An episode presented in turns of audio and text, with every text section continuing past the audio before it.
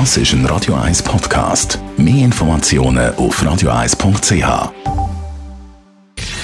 Gesundheit und Wissenschaft auf Radio 1. Unterstützt vom Kopfwehzentrum Irlande Zürich. www.kopfwww.ch Heute ist der sogenannte Weltalphabetisierungstag von der UNESCO. Davon haben wir es heute auf Radio 1 äh, am Mittag, am Viertel ab 1, ab der Viertel ab 1, auch noch ausführlich.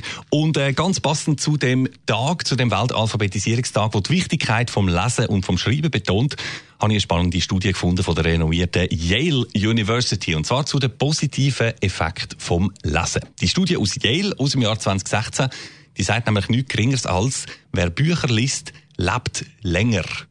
Ja, klingt jetzt ziemlich äh, reisserisch und einfach, mal im ersten Moment, finde ich auch. Aber offenbar hat die Studie da handfeste Ergebnisse können liefern. Ganze 3'500 Teilnehmerinnen und Teilnehmer ab 50 Jahren altersmäßig sind über einen Zeitraum von 12 Jahren begleitet und angeschaut worden.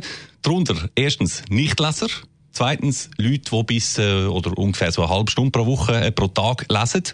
Und drittens, viel Leser, wo das Pensum äh, zum Teil deutlich überschreitet. Und offenbar ist da dabei dann sehr klar herausgekommen, Bücher lesen steigert tatsächlich die Lebenserwartung. Bei den sporadischen Lesern um 17 und bei den vielen Lesern sogar um über 20 Prozent. Laut Autoren sind da dabei auch Faktoren wie Einkommen, Bildungslevel etc. ausgerechnet worden. Die sollten also keine Rolle spielen.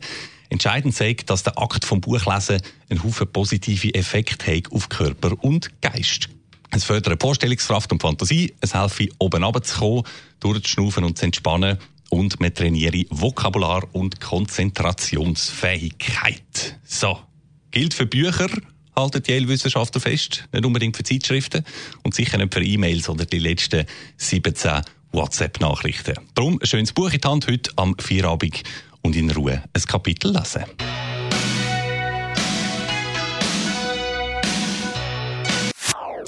Das ist ein Radio 1 Podcast. Mehr Informationen auf radio1.ch.